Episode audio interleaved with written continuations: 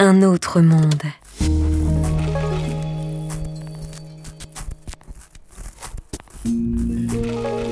Un autre monde. Une émission produite par Richard Federman. Aujourd'hui, la boule de cristal. Je crois que je choisis les solutions les plus simples. Ah, C'est pour le plaisir de rouler sur la neige. ah oui. Non, mais puis c'est. C'est parce que tu viens, Richard. Ah ouais. Si t'étais pas là, on ferait pire.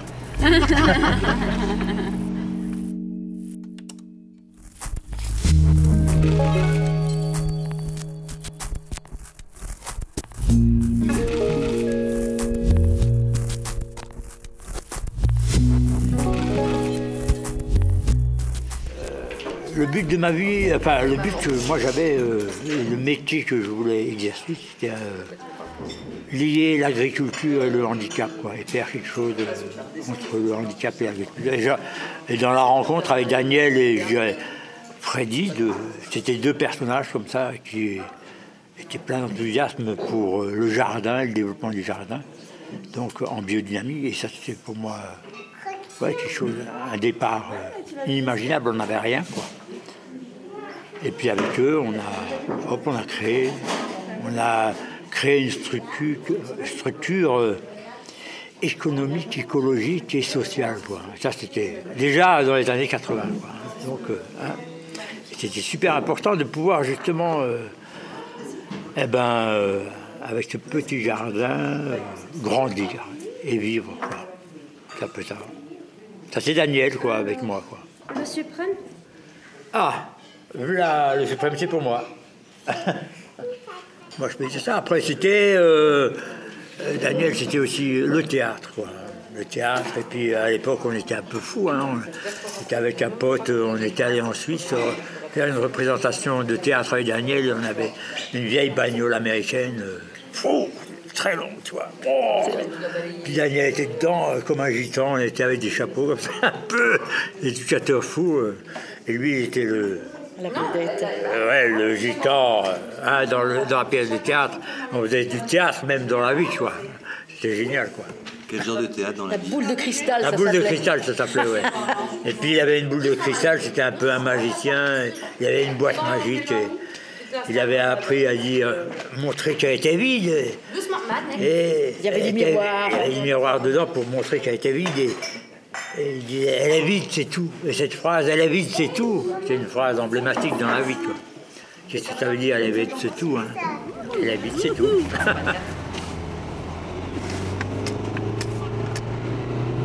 Waouh Mais c'est beau tas là, hein Il y a quoi c'est Attends, non, carré. non, Nicolas, arrête Tu me fous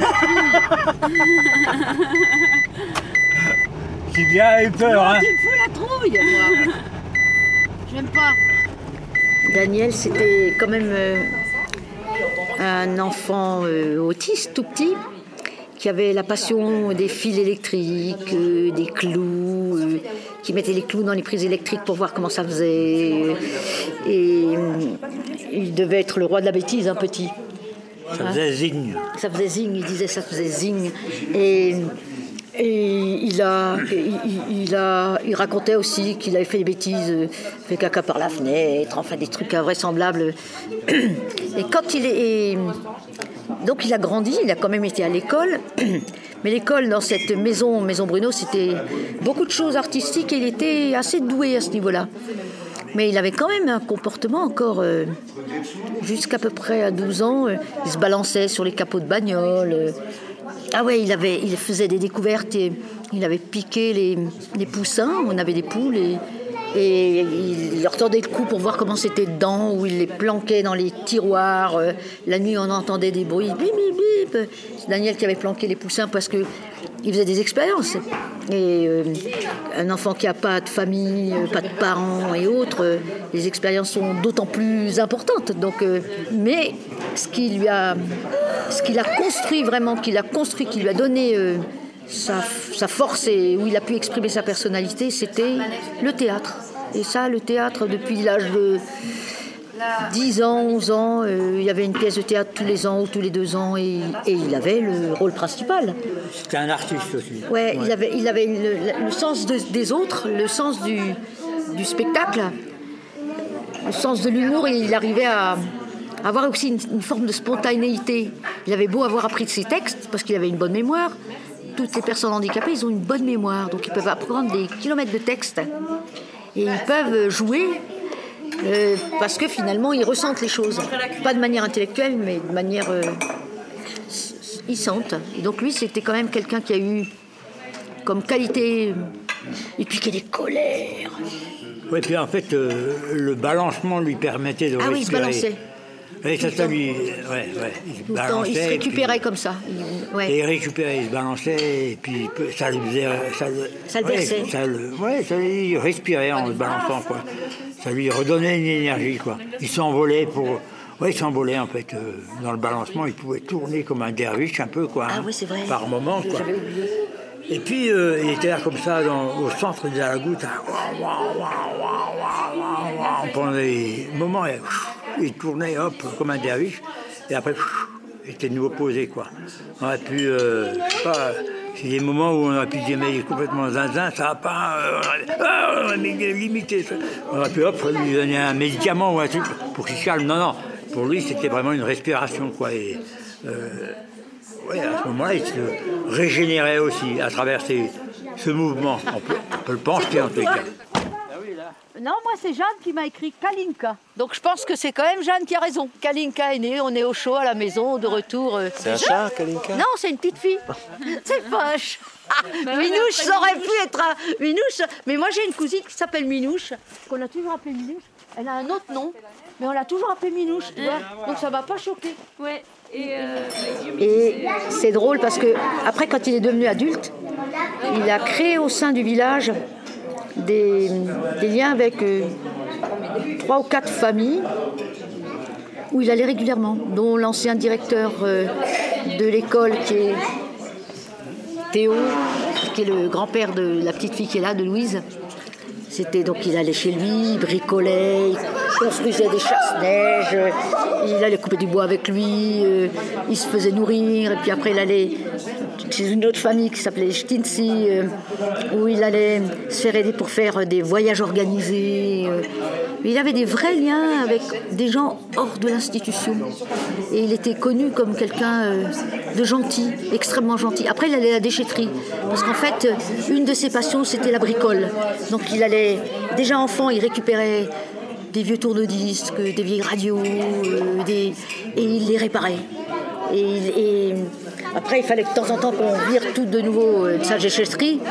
Et quand il a habité aux sources, pour que son appartement ne soit pas un garage à vélo, ils ont construit une petite, un petit hangar où il mettait les tourne-disques, les moteurs de, de à gazon, etc. Et, et il allait une fois par semaine à la déchetterie chercher des trucs et en ramener. Hein, le roi de la déchetterie. Ah ouais, ouais. Ouais, il avait, mais, il- mais il réparait pour de vrai, tu vois.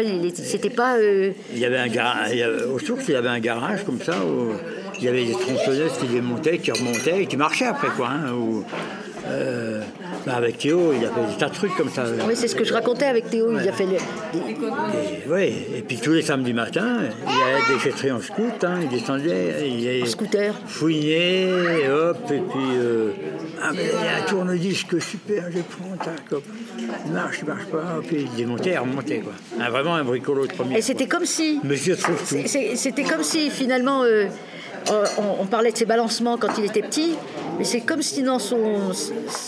Son Il avait- équilibre, il avait vois, métamorphosé, des- dans son équilibre, il avait besoin de bidouiller, de trafiquer. Ça faisait partie de son équilibre, de pouvoir avoir un endroit où il monte et il démonte, et où on lui, ouais, c'est comme si, Ouais, hein, un endroit où il a la paix, il respire et puis il peut faire euh, il des peut trafiquer. trucs. euh, ouais. Donc c'est un espace un peu de bricolage qui peut co- correspondre aussi à un bricolage intérieur, mais euh, ça lui donnait une partie de son équilibre. Je pense que s'il n'avait pas eu ça, euh, pas sûr qu'il aurait eu autant de. Et c'était un être vraiment équilibré comme adulte. Et généreux quoi. Ah ouais, il, avait- était foutu, il avait une, une cage thoracique, tu vois, euh, énorme. Puis je vais prendre ta douleur, prendre ta douleur, je vais prendre ta douleur. Elle lutte, elle se débat, mais ne résistera pas. Je vais bloquer l'ascenseur. Je vais prendre ta douleur, saboter l'interrupteur. Je vais prendre ta douleur.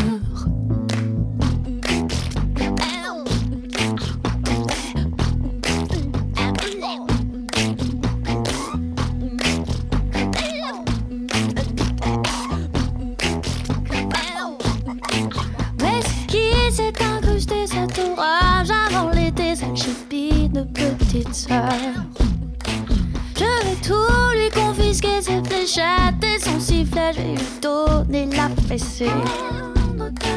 Je vais prendre ta douleur, la virer de la récré.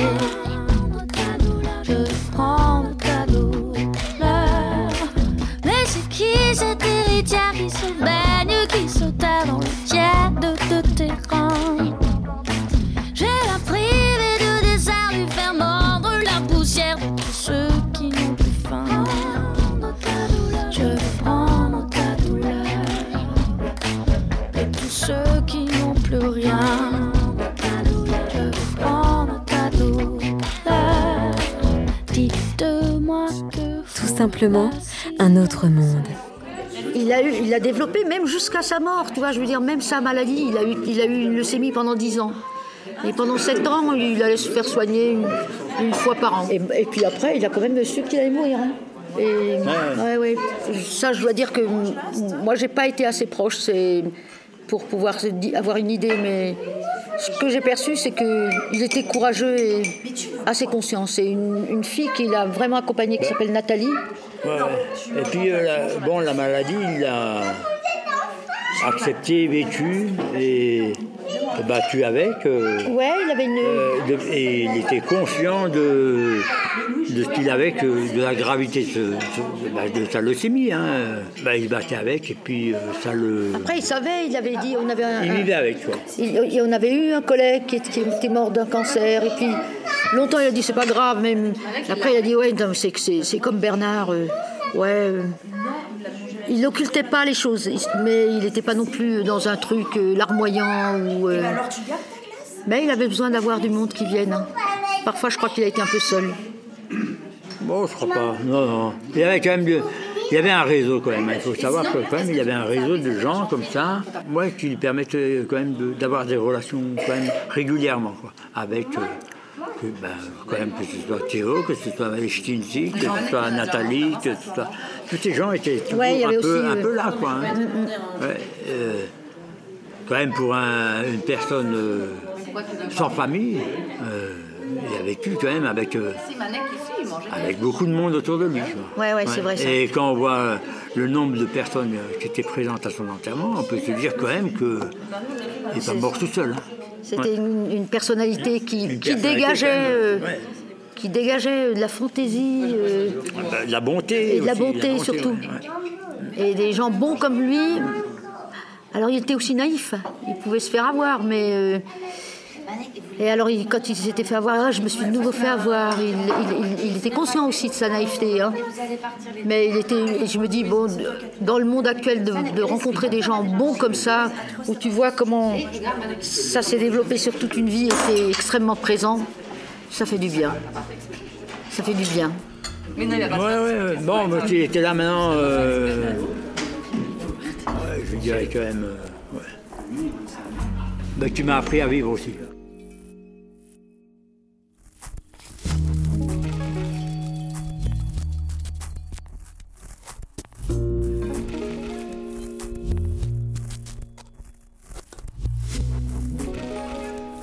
C'était La boule de cristal.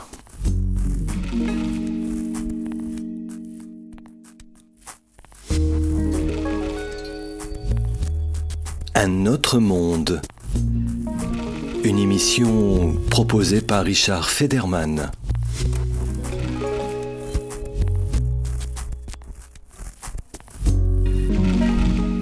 Tout simplement un autre monde.